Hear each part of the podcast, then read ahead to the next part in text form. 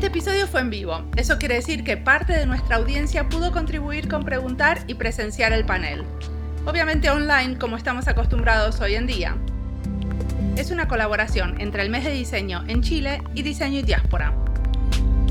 Muchísimas gracias a Nicolás Rebolledo que me invitó y con el que craneamos este panel. Como nos gusta experimentar y prototipar, pensamos que podíamos sumarle algo especial a este episodio. A Julián Pereira, uno de nuestros editores de sonido, se le ocurrió editar esta charla a cinco voces de manera envolvente o ambisónica. Así que les recomendamos que para que tengan la experiencia completa, escúchenlo con auriculares.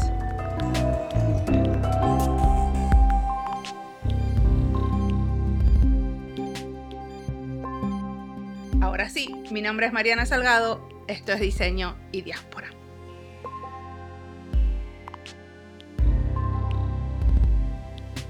Bienvenidos a todos, soy Mariana Salgado y este es un episodio en vivo del podcast Diseño y Diáspora. Eh, el tema es diseño y constitución.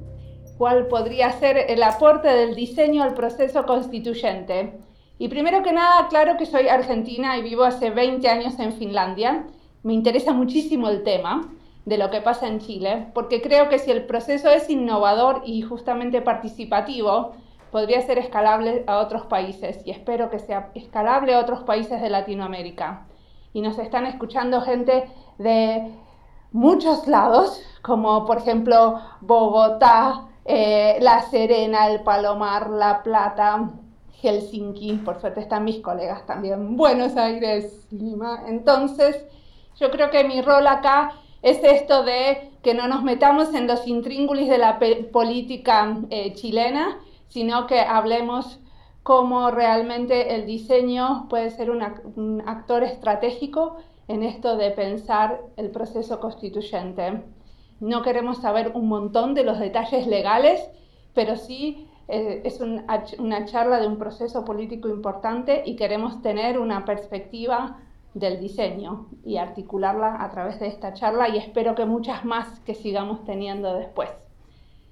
Entonces, no mucho más, los invito a presentarse contando primero de dónde vienen para entender un poco desde dónde hablan, o sea, un poquito de lo que estudiaron, un poquitito, y digan unas palabras que resumen su opinión sobre lo que tiene que suceder en el proceso constituyente. O sea, una palabra nada más. Empecemos con Licol. A ver, bueno, gracias Mariana. Eh, feliz de estar acá. Escuché el podcast hace un montón de tiempo, así que feliz, eh, sobre todo con este tema. Bueno, mi mirada en el tema viene desde el diseño mismo. Soy diseñadora de profesión y esteta y posteriormente me he ido especializando desde la antropología en los estudios de cultura material y desde ahí abordando temas, trabajando un poco en las políticas del hacer, en las prácticas del diseño, en los mismos procesos técnicos y cómo hay una imbricación con, con el mundo político en su percepción más amplia, ya que he estudiado tanto desde eh, prácticas gráficas como también eh, de biofabricación en lo que estoy actualmente. Y en una palabra, eh, lo que tiene que ser este proceso para mí es colaboración. Me cuesta pensar en una palabra, diría creo que unas cinco para tratar de, dejar un poco dibujado, pero creo que colaboración es un buen quizás resumen eh, y más adelante ahí me imagino que podremos profundizar en qué implica esa palabra, ¿no? Perfecto, pero ahora vienen las otras cuatro. A ver, Marcos. Hola Mariana, muchas gracias por la, por la invitación. Bueno, yo también soy diseñador de la Universidad Católica, soy docente de la universidad en pregrado y, posgrado. Eh, hice un magíster en teoría crítica en, medios en el Goldsmith College y me he dedicado harto a, procesos políticos. Incluso estuve involucrado en el proceso político de, la última constitución, casi proceso participativo de, la presidenta Bachelet. Así que por ahí un poco creo que viene la razón de la, de la invitación. Y con respecto a la, palabra, traté de pensar qué sería lo más atroz que podría decir. Y se me ocurrió que era eh, monarquía absolutista. Así que voy a decir exactamente lo contrario, que es eh, democracia radical, ¿no? Eh, que para mí es exactamente lo contrario. O sea, lo que no, de lo que no podría salir de esto una democracia, una monarquía absolutista, así que creo que lo, lo ideal sería que saliera una democracia radical. ¿Y qué es una democracia radical? Una que no hemos tenido en Latinoamérica, yo creo, lamentablemente, y que quizá hoy día tenemos la primera oportunidad de, de, de tenerla. ¿Pero qué tiene que ver con esto del el concepto de democracia líquida, por ejemplo? Y con la autodeterminación de los pueblos que, que habitamos este continente. Perfecto, muchísimas gracias. Marcela. Mi nombre es Marcela Alvarado, soy mamá de Sayen, primero que todo en esta vida, diseñadora de profesión y de opción. Trabajo en una institución, eh, partí siendo docente de diseño, diseñando diseñadores, como decimos. Estoy en Valparaíso. Partí en Arica con mi carrera como docente y hoy día estoy participando como coordinador técnico pedagógico e integrando nuevas metodologías de enseñanza a docentes muy vinculados al diseño. Y eh, soy activista, eh, creo en la capacidad eh, que tiene el ser humano para generar cambios positivos. Por lo tanto, hemos estado generando comunidad acá en Valparaíso y hemos planteado un cabildo de diseñadores acá en la red. Así que ahora vamos a tener que ver cómo, cuál sería el rol del cabildo de diseñadores claro. en relación a la constitución, ¿no? Sí. Y bueno, la palabra que, que pude también como Nicole, como todo es como un poco complejo hablar en una sola palabra, algo que tiene que, que involucrar lo que es la constitución. Y encontré que visión era una palabra que, que, se acomodaba a lo que nosotros esperamos. Visión. Una visión. Perfecto. Martín. Hola, muchas gracias también, muy contento de, de poder participar. Quizás acá el único que, que de pregrado no es eh, diseñador. Yo soy periodista de formación, estudié hace como siete años, terminé periodismo en la católica y luego trabajé eh, en, entre el Centro de Políticas Públicas de la Universidad Católica y principalmente en la Fundación Ciudadanía Inteligente, lo cual creo que me hizo convertirme en un diseñador eh, de acción, en el sentido de, diseñar distintos proyectos de participación ciudadana, de tecnología cívica, de incidencia política, y eso me llevó a decidir hacer mi máster en diseño que lo acabo de terminar hace un par de meses. De hecho, estoy en Edimburgo, Escocia, donde terminé el máster llamado Diseño para el Cambio, que busca aproximarse al diseño desde el diseño como una oportunidad de cambio social, tecnológico y medioambiental. Me considero una, persona profundamente política y creo que, que, tanto la comunicación como el diseño son procesos políticos. Hice mi tesis eh, de magíster eh, vinculando, creo que mis tres pasiones, que son la fotografía, porque si bien sin estudios me considero fotógrafo, el diálogo, que, en el cual creo profundamente, y este nuevo proceso constituyente de Chile. Así que le pretendo contarles más adelante sobre este proyecto, que a ver si les gusta. Y creo que en una palabra, eh, también creo que es muy difícil, pero diría que, que para mí es diálogo el proceso constituyente. Buenísimo. Tenemos democracia radical, visión, diálogo y cooperación. Muy importante. Eh, Martín, ¿no querés seguir y contarnos sobre ese proyecto que nos querías contar? Claro, se llama Imágenes Constituyentes. Es un proyecto que, como les decía, fue parte de mi tesis y que diseñamos acá con mi colega Nicole, que también está acá en el panel, y que busca ser eh, un espacio para, para aproximarse críticamente a los lenguajes de diálogos políticos eh, que quizás tradicionalmente han sido lectoescritos.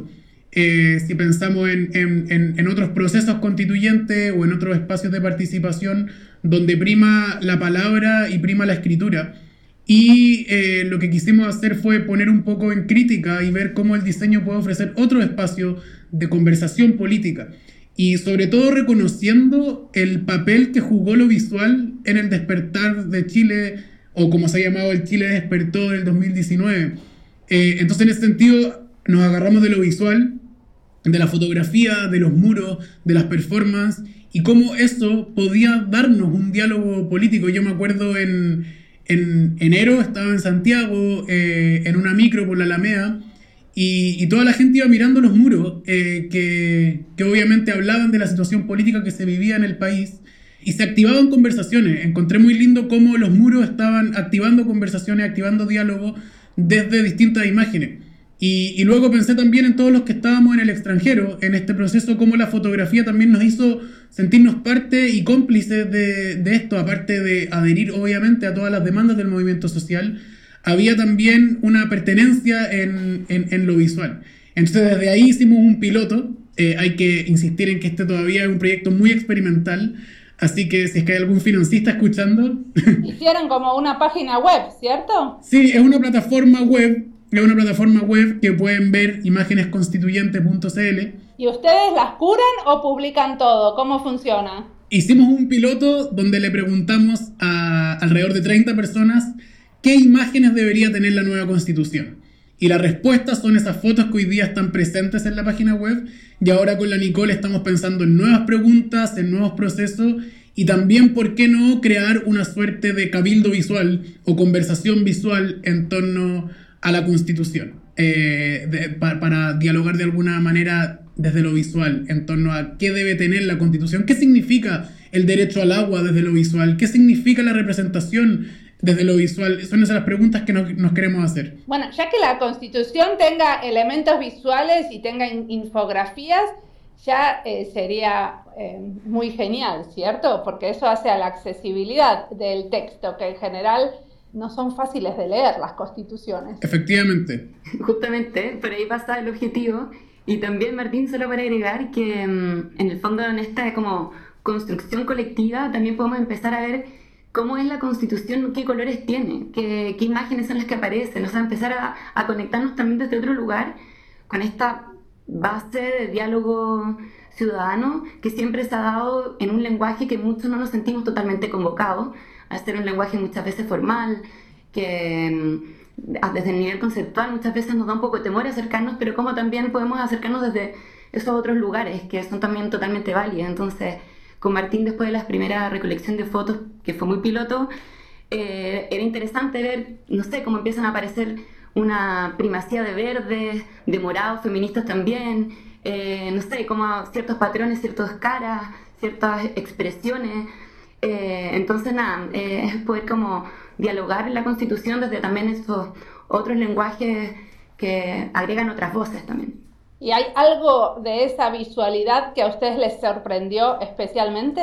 ¿Encontraron temas nuevos que no pensaron que iban a ser parte de la discusión en la Constitución, por ejemplo? Yo creo que, que las fotos que llegaron fueron muchas mostrando el estallido social, sin duda, y en ese sentido eso obviamente nos hizo replantearnos que quizás la pregunta eh, era sobre eso, pero también era sobre cómo mirar el futuro. Eh, y yo creo que destaca eh, la presencia de la naturaleza, como decía la Nicole. Y en ese sentido es súper interesante ver que la naturaleza a veces es un espacio difícil para aproximarse desde lo teórico, desde lo conceptual, pero quizás desde lo visual o desde lo experimental sí se puede, y había mucha presencia de naturaleza. Y lo otro que, que a mí personalmente me llamó la atención y también porque creo que, que, me parece muy negativo de que no esté presente en la conversación constitucional es la presencia de niños y niñas y adolescentes, que por no tener 18 años quizás no van a poder ser parte de la Asamblea Constituyente, pero que su voz eh, obviamente es igual de importante en, en la construcción de un imaginario eh, constitucional o de una identidad política, eh, si se quiere. O sea que podemos pensar que quizás pueden llegar a tener una constitución menos antropocéntrica y que tengan como un poco más de, de atención a, la, a las diferentes generaciones, ¿no? Podría ser, podría ser, sería lindo si es que este lenguaje logra eh, incluir más voces y más situaciones, no solamente personas, pero también situaciones y, mundos en este contexto eh, y estas conexiones complejas y estructuras que se mueven entre lo cultural, lo macro y micropolítico, macro y microeconómico, etcétera, creo que, que si desde, desde, ahí, y yo diría que no es solamente lo visual, yo diría que, que, es interesante pensar en cómo pensar en nuevos lenguajes, estar abierto. Este, este es un experimento que partió desde la fotografía pero obviamente que estamos abiertos a cómo otros lenguajes también se pueden sumar a la conversación política. Perfecto. ¿Nos querés contar, Marcos, su proyecto? Sí, La verdad no tengo ningún proyecto eh, asociado específicamente a esto. Tengo varios proyectos, pero no con respecto a eso. Pero sí que se quería hablar más bien de una experiencia, que fue un proyecto y que creo que, mm, que vale la pena por lo menos mm, revisarlo, mirarlo. Y es que, que de alguna manera ya, ya tuvimos nosotros un proceso de participación que, que fue medianamente exitoso, que me tocó vivirlo desde el interior de la, de la moneda. Y, me pude dar cuenta de que incluso con, con la voluntad política en su momento eh, explícita de, de, la presidencia de la República eh, y de múltiples entidades, el proceso fue extraordinariamente difícil, fue, fue muy complejo, fue las variables de diseño incluso, que quizás después las podríamos eh, analizar, fueron muy difíciles de implementar. Dentro de todo fue un proceso que, que yo considero exitoso, eh, quizá no al nivel que todos hubiéramos esperado, pero sí me reguarda la advertencia de que, de que en ese contexto el proceso fue complejo y probablemente sin perder la esperanza y sin perder como la, vocación de futuro que, está como eh, apoderándose, entre comillas, de, nuestra gente, hay que también eh, tener mucha consideración de que no hay que dejar solo este proceso que desde, desde cada uno de nuestros lugares tenemos que hacernos responsables de conducirlo, porque, porque el proceso anterior tuvo un final que quizás no fue el mejor y el más esperado. En ese sentido yo creo que es eh, la historia de Chile y también la historia de Latinoamérica, la historia de procesos constitucionales que finalmente eh, no han sido necesariamente implementados después de la mejor manera. Entonces, en ese sentido, yo creo que es importante esta conversación que estamos teniendo, porque ni diseñadores, ni enfermeras, ni absolutamente nadie eh, puede restarse de la responsabilidad no solamente del proceso constitucional, sino de lo que viene después de ese proceso. Buenísimo, muchas gracias. Marcela, ¿quieres contarnos sobre el cabildo?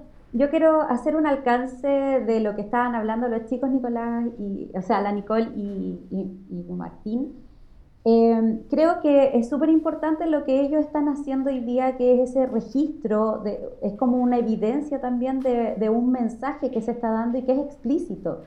Si bien guarda mucho simbolismo, las diferentes expresiones que ha, hecho la gente en la calle, eh, no solamente desde la protesta, ¿cierto?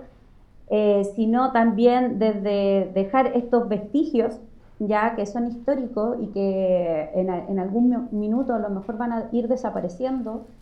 Hoy día eh, creo que el mensaje está siendo directo de lo que eh, la ciudadanía está solicitando. ¿ya? Eh, y es súper importante tener esos canales de decodificación y que puedan, en cierto modo, como ir sistematizando un poco eh, la demanda para que llegue a las personas a las que tiene que llegar. Hoy día estamos hablando acerca de un contexto en el cual eh, se pidió una constitución eh, que sea de, de una asamblea en la cual la gente está muy eh, un poco reacia a que esté como escrita por el mismo, por la misma política que se presenta un poco viciada también. Entonces, eh, canalizar esas demandas eh, de alguna manera y sistematizarlas es algo que se ha presentado como un desafío súper grande, yo creo, y que en algún minuto nosotros esperábamos que ahí aparecieran a lo mejor las instituciones y que generaran estos sistemas o que diseñaran estos sistemas para canalizar. Así que encuentro que es una súper bonita iniciativa la que los chicos han desarrollado porque al, fin e, es, es, parte de un diseño que se va a tejer entre, distintas entre distintas eh, estrategias, ¿cierto?, para canalizar esa demanda.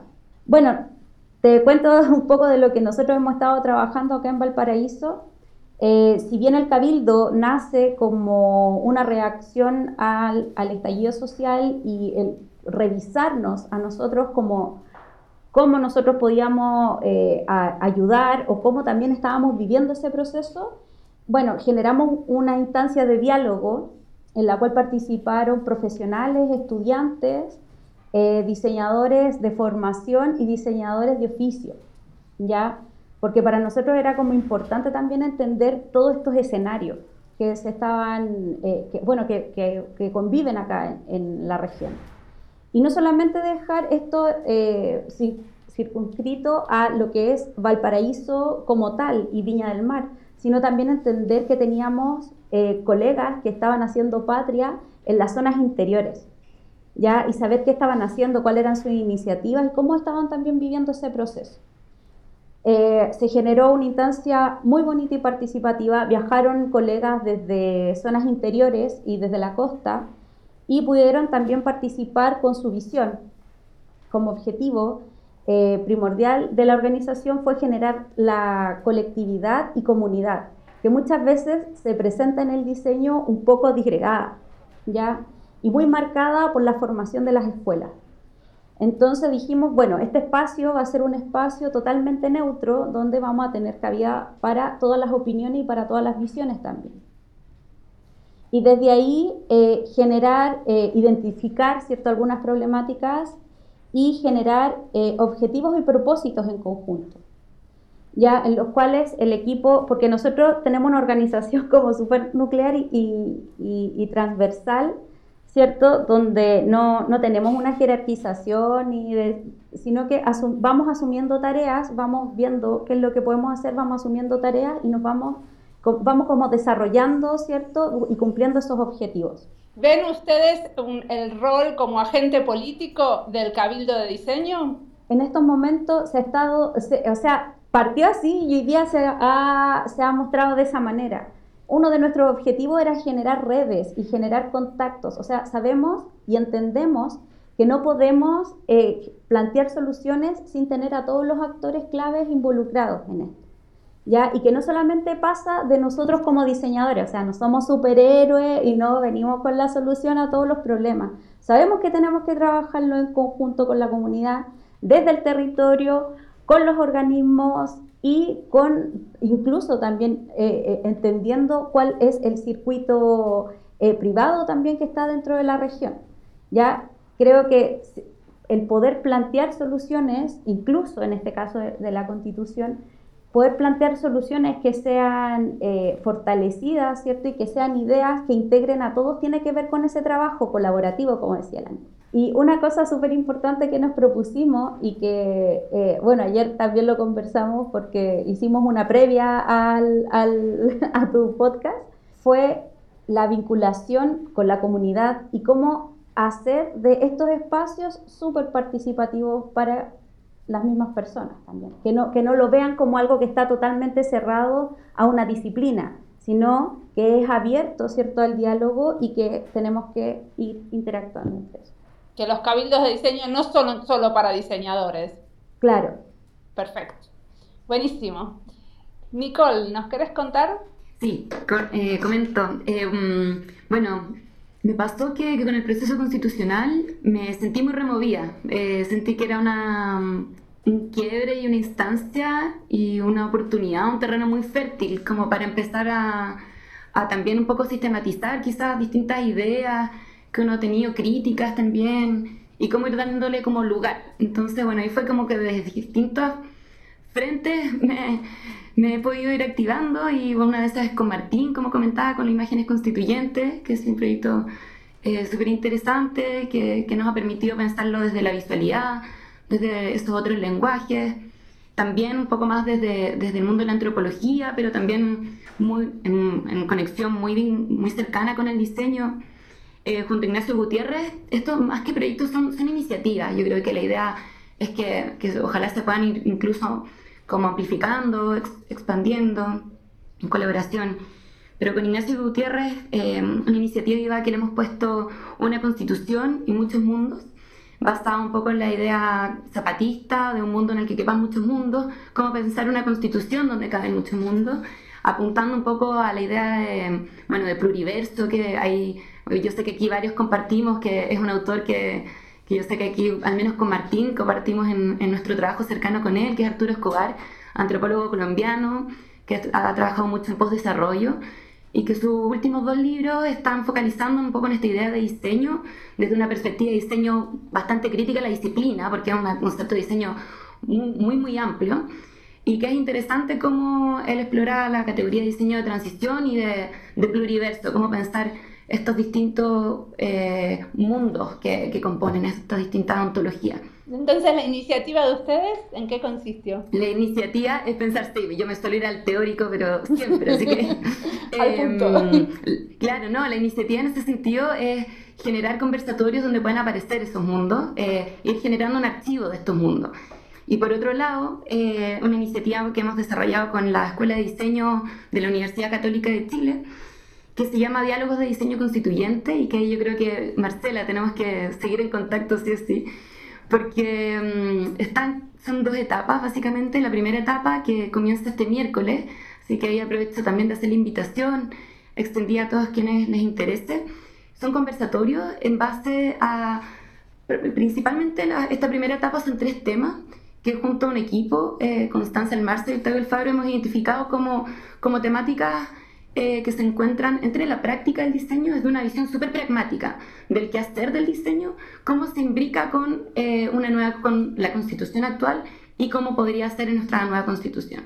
Entonces, desde esta visión súper pragmática, hemos eh, partido con una base de tres temas que la idea es extenderlos, expandirlos muchísimo más allá de esto, como desbordarlos con temas que surjan del propio justamente cabildo.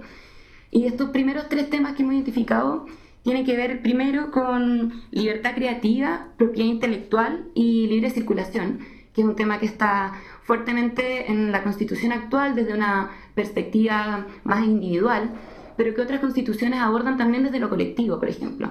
Cómo poderle dar cabida a una propiedad colectiva, cómo poderle dar cabida, por ejemplo, a los saberes ancestrales eh, y para trabajar con ellos dentro de, por ejemplo, la apropiación cultural, eh, la innovación, pero también el respeto de, de saberes tradicionales. Un segundo tema vinculado a la artesanía y el patrimonio, en el cual también nuevamente ahí se, se, se vincula al reconocimiento de estos saberes industriales eh, ancestrales, desde el reconocimiento de estos también pueblos eh, como partícipes, en, ojalá en esta constitución plurinacional.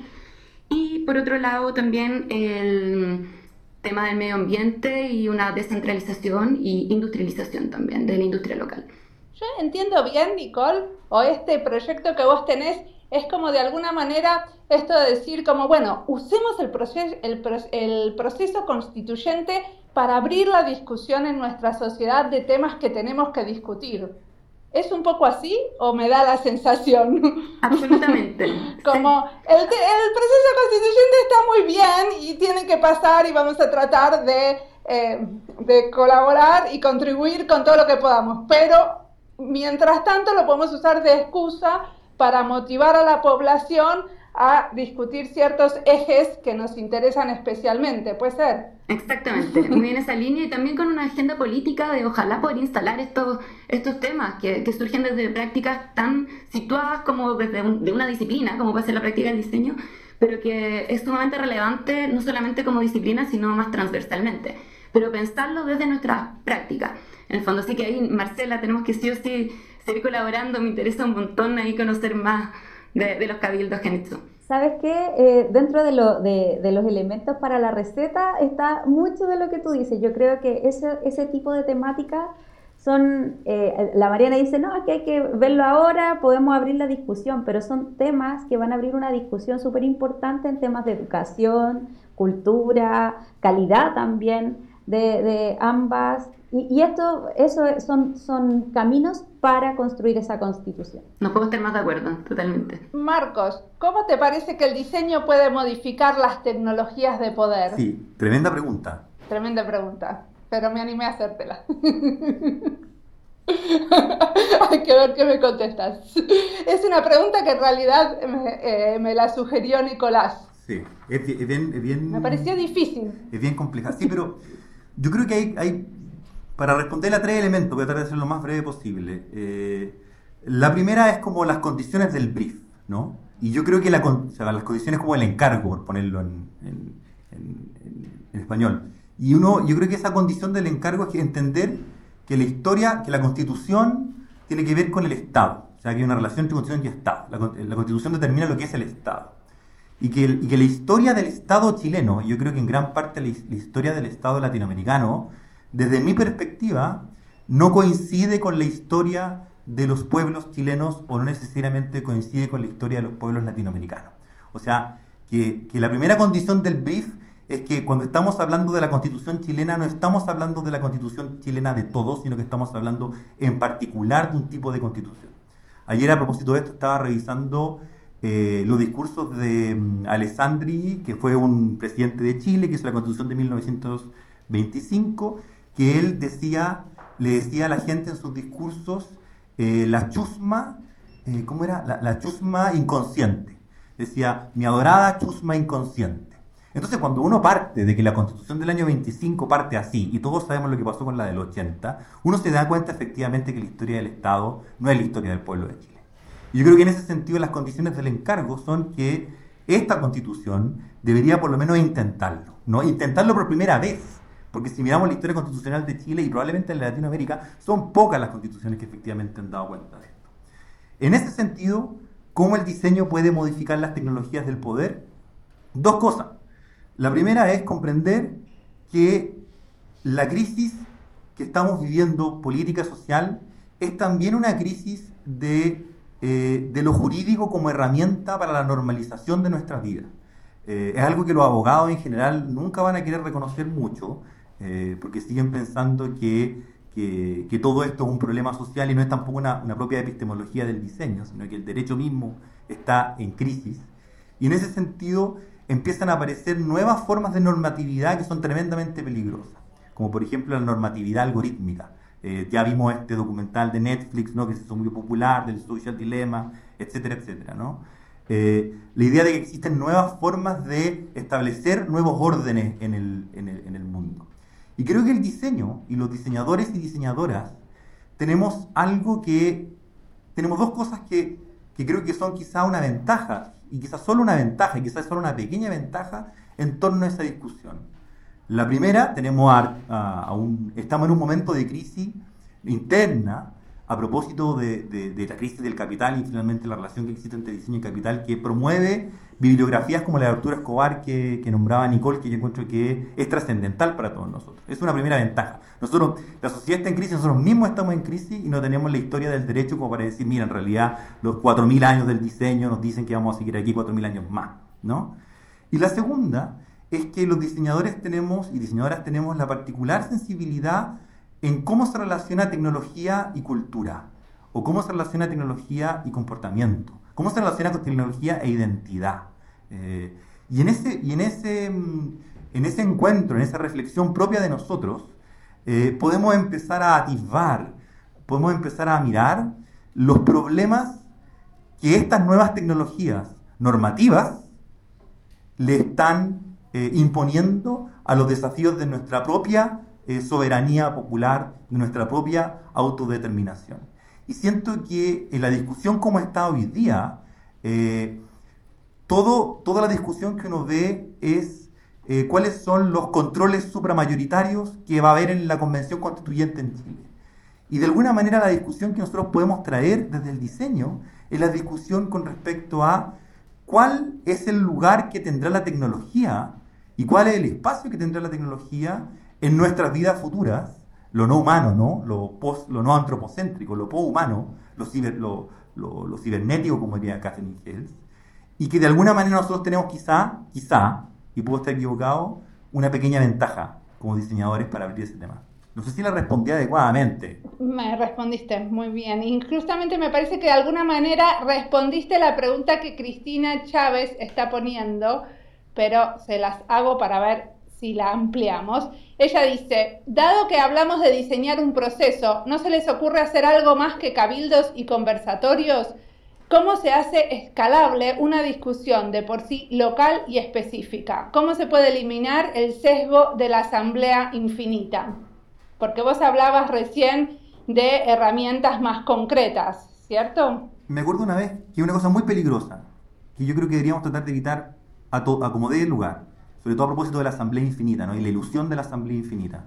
Hay una, mm, una vez estaba conversando con un, un asesor de, de, de, la Casa Blanca a propósito de una reunión que vino a hacer acá a Chile, que nos comentaba un montón de sistemas de participación. Entonces de repente yo le pregunté, oye, pero eh, ¿en, qué entonces todos estos sistemas de participación digital a qué van? Y él, con un par de copas de vino de más, no voy a decir su nombre, llegó y me dijo, The Illusion of Inclusion, la ilusión de la inclusión. Y a mí me dio un escalofrío tremendo. Qué tétrico ese, ese comentario.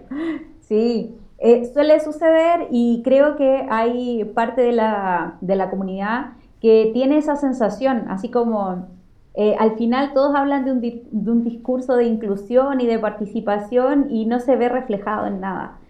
Bueno, una de las cosas que, que propusimos, eh, aparte de ser como el cabildo así propiamente tal, fue sistematizar el trabajo. Creo que sería ah, como una propuesta o respuesta a lo que, lo que estaba haciendo la, la pregunta de Cristina, ¿cierto? ¿Cristina el nombre de la chica? Cristina Chávez, sí. Claro, es generar eh, estas herramientas que ayuden a sistematizar el trabajo con los cabildos y con la asamblea y que éstas se canalicen a través de eh, emisores que sean eh, confiables. Por ejemplo, las mesas territoriales trabajan mucho de la mano con lo, que son los municipios, por lo menos acá en Valparaíso se ve eso. Si bien de repente hay cierta desconfianza, creo que este proceso hoy día es un proceso que a nosotros nos pone al borde de la piscina, nos venda los ojos y nos dice, saltamos y vemos si hay agua al fondo de la piscina o, o, seguimos en la, en la, eterna desconfianza. Eh, pero hay que generar esos instrumentos. Eh, a mi parecer, y yo creo que por lo que hemos estado hablando, creo que, que, por parte del diseño y esa capacidad y esa sensibilidad también que tenemos de trabajar transdisciplinar, eh, podemos trabajar en el diseño de herramientas de participación ciudadana y se pueden hacer y utilizando distintas estrategias, no solamente desde llenar una ficha, una encuesta, un sinfín de cosas, podemos hacer eh, espacios de construcción comunitaria ya llevarlo a, nuestro territorio, a nuestro espacio y luego extrapolarlo, ¿cierto?, a, este imaginario de este Chile que puede ser eh, de verdad inclusivo, ¿cierto?, entender nuestro territorio. Pasa mucho de que nosotros hablamos de Chile como algo que está eh, sectorizado por norte, centro, sur y entendemos de que sí hay una variedad de realidades, pero todas apuntan a eh, entender la misma construcción de esta constitución que tenga eh, esa, esa integración. Entonces, bueno, hay una cosa que estamos hablando mucho que es sobre esto de eh, cómo hacer una constitución participativa, teniendo esa ilusión de que, de que es para todos. Pero después está la cuestión de cómo el diseño puede potenciar la reflexión crítica y especulativa. Eh, alguien preguntaba cómo se puede a través del diseño, por ejemplo, em, eh, explorar los límites de lo posible. ¿Qué tendríamos que hacer para eso? A mí me gustaría sumarme un poco también a entender eh, la tecnología del poder, como también la tecnología que existe o la técnica o, las tecnologías que nos mueven como comunidad. Y, yo creo que el diseño ahí se, se, puede parar como un muy bonito puente creo que no necesariamente es algo que, está dado por diseñadores o diseñadoras, sino que es entendiendo, porque al final los procesos de diseño son procesos que vienen de, la historia de, la humanidad, que hemos diseñado distintas cosas como, como comunidades, como personas. Entonces, en ese sentido, yo creo que hay, está ocurriendo una asamblea, si es que se quiere, está ocurriendo una asamblea y hay que saber leerla, y hay que saber ir a buscarla y entenderla y canalizarla a esta asamblea constituyente o proceso constituyente que vamos a tener.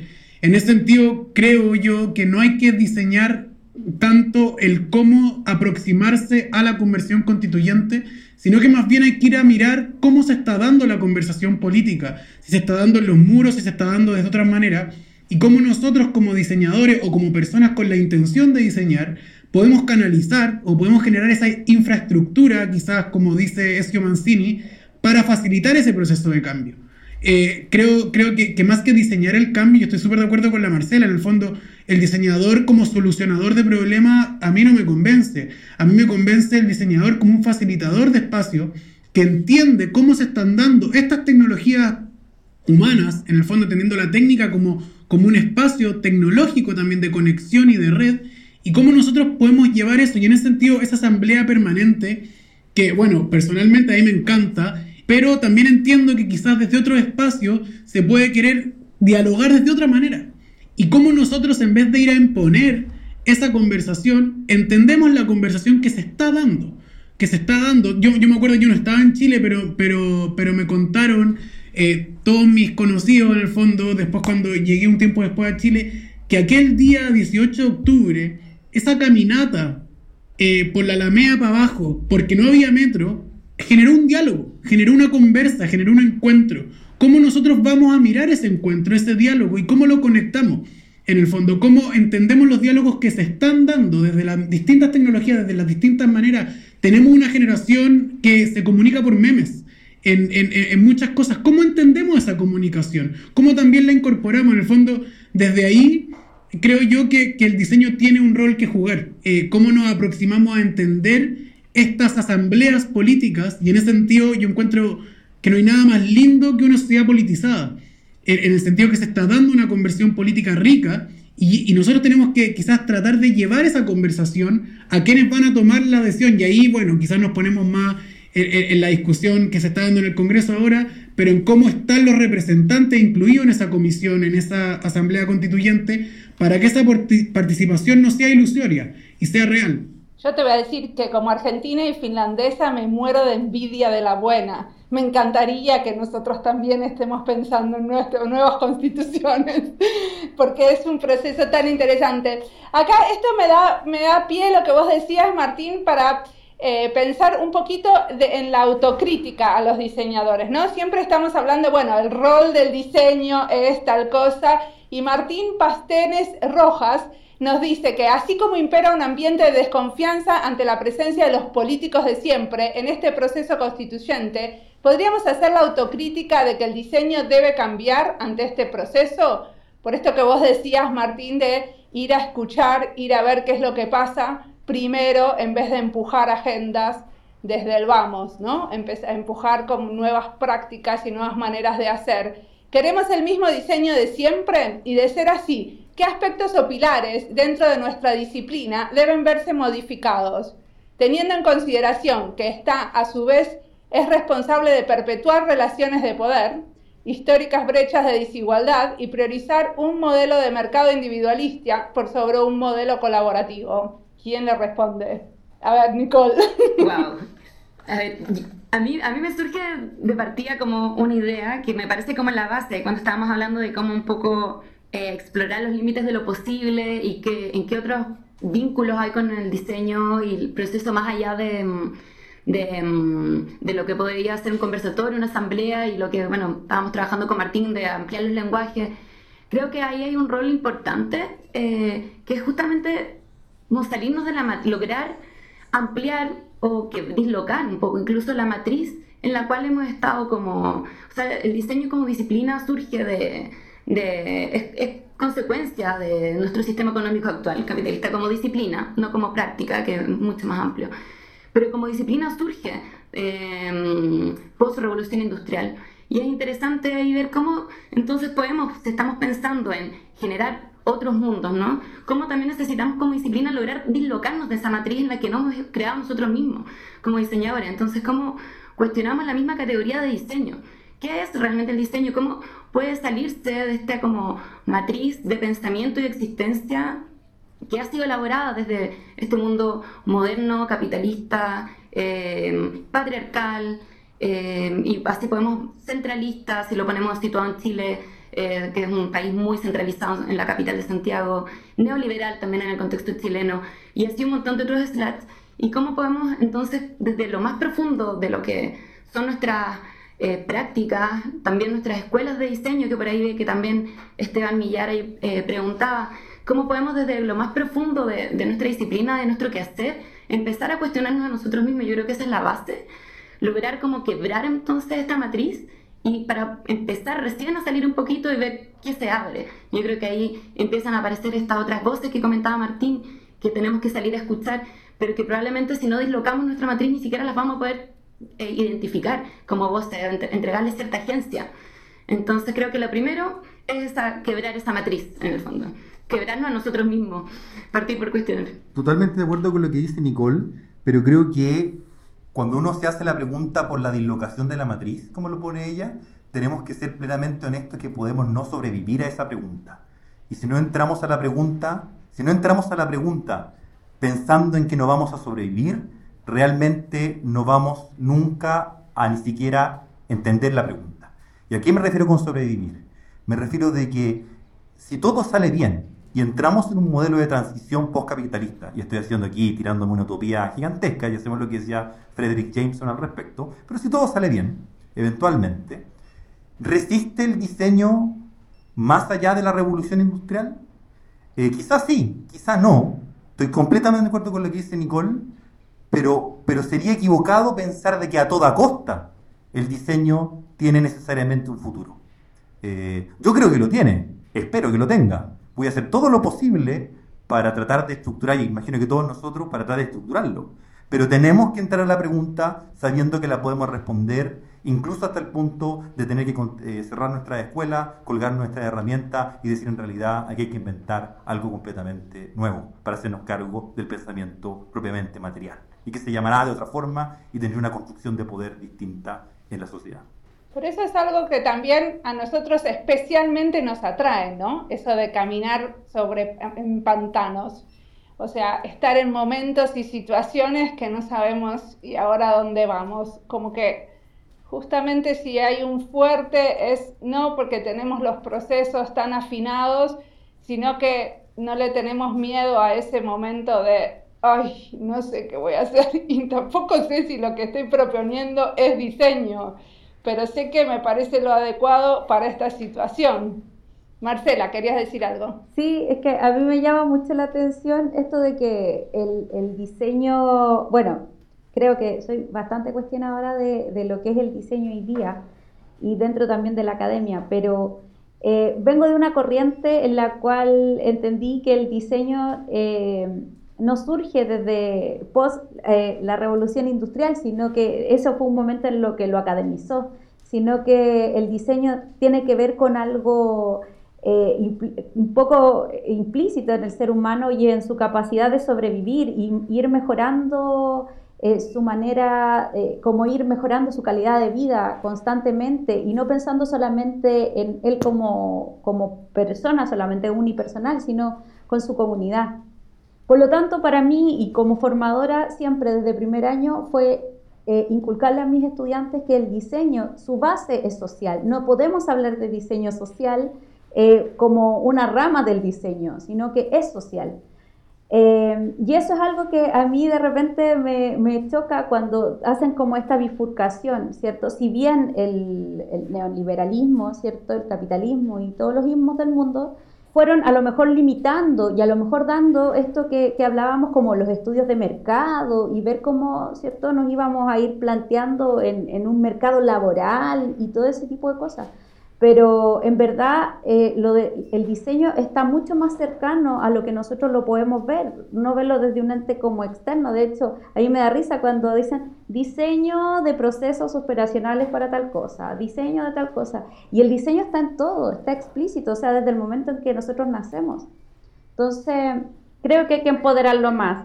Nos llega una pregunta de más mujeres UX, que son eh, las diseñadoras eh, de experiencia de Perú que preguntan, ¿cómo vemos nuestro rol de diseñadores pero con voz en la política, entendiéndonos como seres con tantas capas y que podemos empezar a usarlas en, nuestros distintos espacios?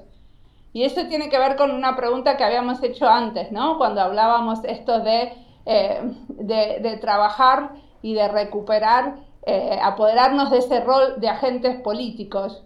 Martín tengo ganas de escucharte. Sí, feliz. Eh, yo creo, bueno, en general, eh, del diseño que, que, tiene un rol político eh, y creo que, que, en ese sentido el, el, las personas que estamos trabajando en diseño, me gusta como lo dice la Marcela también, desde el oficio, no solamente desde la profesión, cómo nos aproximamos a distintos procesos y cómo eso da una voz política.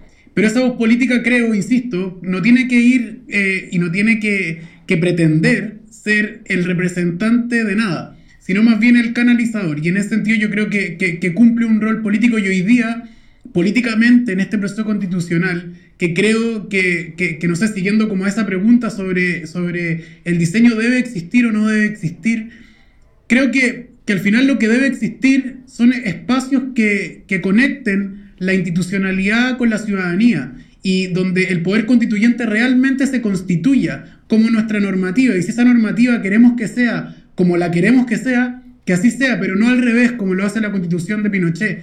En ese sentido, como lo, que yo diría que, que, que, el, rol político del diseño es esa conexión. Hoy día en el Congreso se discute cuán representativo o participativo va a ser este proceso constituyente. Y yo creo que ese vínculo entre lo participativo y lo representativo es donde entran estos canales. Y estos canales que se dan quizás desde el diseño, quizás desde otro espacio. Y en ese sentido, como lo, que yo pienso, la agencia política que puede tener el diseño es la agencia de conexión, en donde realmente lo representativo esté en, en constante conexión. Y ahí yo creo que hay un valor del diseño eh, que, que, que, a mí me encanta, que es lo iterativo que yo creo que en ese sentido la Asamblea Constituyente debe estar en, en constante iteración y yo creo que en ese sentido, bueno, la Asamblea Constituyente va a funcionar un poco como la Cámara de Diputados, eh, donde van a, haber supuestas representaciones distritales de los distintos actores, donde los extranjeros, al parecer, o los que vivimos en el extranjero no vamos a estar representados lamentablemente, pero que eh, van a estar ahí eh, representando. Y cómo esos canales de conexión están obligados o obligan a esos representantes a vincular. Yo creo que esa es la agencia política del diseño, estar, y, no estoy hablando del diseño como diseñadores de disciplina, estoy hablando de cómo creamos esos canales, creamos esas, para que la constitución sea realmente diversa o pluriversal, como estábamos hablando de Escobar eh, anteriormente. Yo creo que esa es la agencia que, que, que, tenemos que jugar, como la, la canalización para facilitar esa conexión que hoy día está, que existe ¿Cómo la hacemos representativa o cómo la hacemos constituyente? Perfecto. Ahora tenemos cinco minutos para cerrar este panel. Entonces quería que cada uno haga una reflexión sobre esto del rol del diseño en el proceso constituyente, pero algo así como cuál sería la promesa que desde su rol de diseñador, qué es lo que ustedes podrían contribuir y cómo les parece que las cosas se tienen que dar para que ustedes puedan tener esa, hacer esa contribución. Puede ser unas líneas cada uno. Y ahora, ¿por qué no empezamos? Nicole. ok, perdón.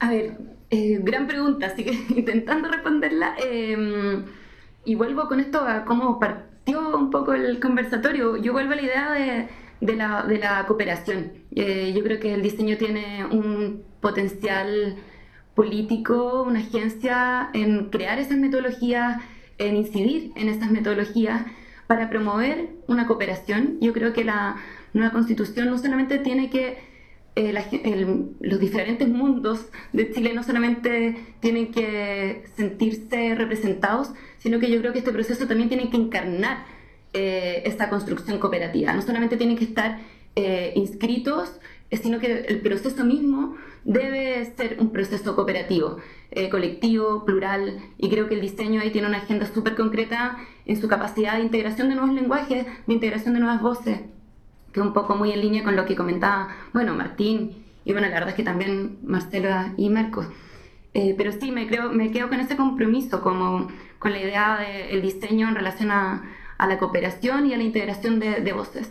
Eh, de manera efectiva, no de manera solamente representativa, sino encarnándola, no, no en la ilusión de participación que salió, que también me parecía tétrica, sino realmente este proceso tiene que encarnarlo para que después la constitución realmente pueda como materializarlo también. Y Marcos, a mí algo me gustaría de que vuelvas a esa reflexión inicial que hiciste sobre la implementación y lo importante de, de esta constitución, de que no sea solamente un poco de asambleas y un poco de cabildos y de discusión, pero que si no lleguemos a, a, que sea una realidad. Difería levemente de lo que dijo Martín, y dado que los podcasts son más entretenidos cuando hay un poco de, de diferencia. No es que esté en contra, pero difiere en el sentido de que yo sí estoy de acuerdo, la conexión es muy importante, pero, pero de todas maneras no me resigno a pensar que, que los diseñadores, habiendo pasado por las experiencias, por la tipología que, de experiencias que hemos pasado, no podemos hacer más. Y, no tenemos una agencia más concreta, con, con, las manos en la masa, por ponerlo de alguna forma, y no solamente como un vehículo, ¿no? sino como, como un actor dentro del proceso. Eh, ¿Por qué? Porque los diseñadores fabricamos, producimos el mundo, construimos la realidad, y lamentablemente muchas veces terminamos esclavos de nuestra propia realidad construida, ¿no? O sea, y es una responsabilidad gigantesca de, los diseñadores, ¿no? Producir mundos que, no, que nos esclavizan, que nos esclavizan nuestras dimensiones. Ya sea la ilusión de la asamblea infinita, ya sea la ilusión de eh, la hiperconectividad y las redes sociales, ya sea cualquier ilusión, ¿no? Y, y sería lamentable que eh, termináramos esclavos de este proceso que estamos, que estamos viviendo, ¿no? Y eso está, ha sido investigado por, no sé, Segato, las pedagogías de la crueldad, eh, etcétera, etcétera. Entonces, en ese sentido, me parece que nosotros tenemos que ir más lejos y, y, preguntarnos qué es un prototipo jurídico, qué es un prototipo en la ley. Liz llanamente decir al mundo del derecho, esto no es, esto, la constitución no es un hecho jurídico, es un hecho político. Y por lo tanto, ser un hecho político, nosotros podemos constituir nuestra propia epistemología. ¿Nos resultará? No nos resultará. Es una lucha hegemónica, como diría Chantal Mouffe y Ernesto Laclau. Y en ese sentido, para no, en el fondo, volvernos esclavos de nuestras invenciones, ya sean constitucionales, jurídicas, tecnológicas o de cualquier tipo, creo que lo esencial y lo más importante para nosotros como pregunta interna, ya no para la pregunta hacia afuera, es cuál es la ética que nos conduce. Y creo que la ética que nos ha conducido hasta este momento, no sé si es mala, pero quizás es incompleta. O incompleta para el momento que estamos viviendo. ¿Y cómo podemos tener una ética conducida por la existencia eh, de la diferencia? ¿no? Eh, una donde uno está disponible a la pregunta del otro. Y eso no es solo escucha. Esa disponibilidad no es solo escucha. Eh, no es solo conexión. Con, creo que es una agencia eh, de toma de responsabilidad con respecto a esos escenarios. Y en ese sentido yo diría, no solo la conexión, también eh, la invasión, ¿no? Eh, en el sentido hegemónico Chantal Bufiano, Ernesto Laclauense, por ponerlo en algunos términos teóricos. Tenemos que ir redondeando. Martín, ¿querés responder?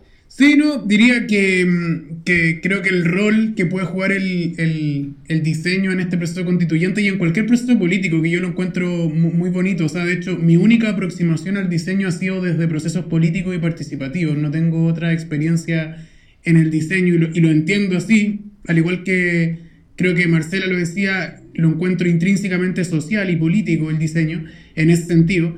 Eh, lo que diría yo es que ojalá eh, haya un presupuesto alto en lo participativo, que se, que se converse ahora eh, en torno a cómo el proceso participativo la Constitución. ¿Por qué? Porque se puede lograr mucho con, ah, no sé, al final Marcos contaba del proceso que, que se hizo en, en, en, el gobierno de la presidenta Bachelet. Eso es con voluntad, y eso es con presupuesto, y eso es con intención de generar participación. Quizá hay mucho que aprender de ese proceso y se puede seguir iterando, pero de partida hay que darle espacio y cuántas, o sea, acá somos cuatro personas o cinco personas con iniciativas diferentes de participación política para, para el proceso constituyente. Probablemente hay cientos de más iniciativas. Y para eso yo creo que hay que abrir el espacio para que un millón de personas que estamos buscando canales para poder aportar a lo participativo real esté. Y para eso yo creo que es prudente que solicitemos presupuesto a lo participativo del, proceso constituyente para que se den estas instancias. Porque así como se gastan millones y millones en llegar a todo Chile para las campañas políticas, yo creo que acá hay que llegar a más allá todavía para la constitución de lo que va a ser nuestra nueva sociedad. Me gusta, ahí le apostamos a lo concreto. Eh, Marcela. Bueno, el compromiso en lo personal es seguir formando diseñadores eh, con una visión altruista Creo que vuelvo al concepto, a, esa palabra inicial que era la visión. Creo que para que nos podamos proyectar, tengamos una visión colectiva, tenemos que educar. Ya eh, parte fundamental de, lo que creo es el aporte que puede hacer el diseño en torno a educar eh, y generar herramientas y, prácticas para, para, esos procesos. Ya porque tenemos que proyectarnos como una sociedad más altruista, propositiva, ¿ya? Y que piense en cómo podemos mejorar en acciones concretas, como decía también Marcos, decía la Nicole y el Martín. para que esto nos permita heredarles a, a, las generaciones, eh, nosotros tenemos que pensar en esa visión proyectista, ¿cierto? De qué va a ser este Chile de 50 años más adelante cuando nosotros ya no estemos.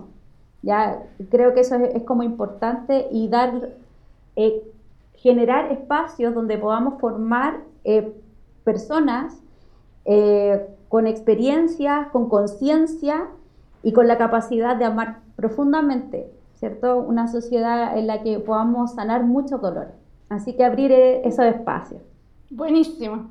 Tenemos que cerrar esta charla y se ve que nos podríamos quedar muchas horas acá, pero les agradezco mucho haber traído a teóricos importantes a la mesa como Chantal Mouffe, como Arturo Escobar, porque queremos y necesitamos esas inspiraciones y a la vez muchas ideas concretas, acciones que pueden ser implementadas mañana y realmente una muy buena discusión. Muchísimas gracias a todos y nos seguimos viendo en el mes del diseño. Gracias, Mariana. Muchas gracias. Mariana. Un gusto. Por la invitación y la conversación. Muchas gracias. Gracias, Marco, Marcelo y Martín también. Gracias a todos.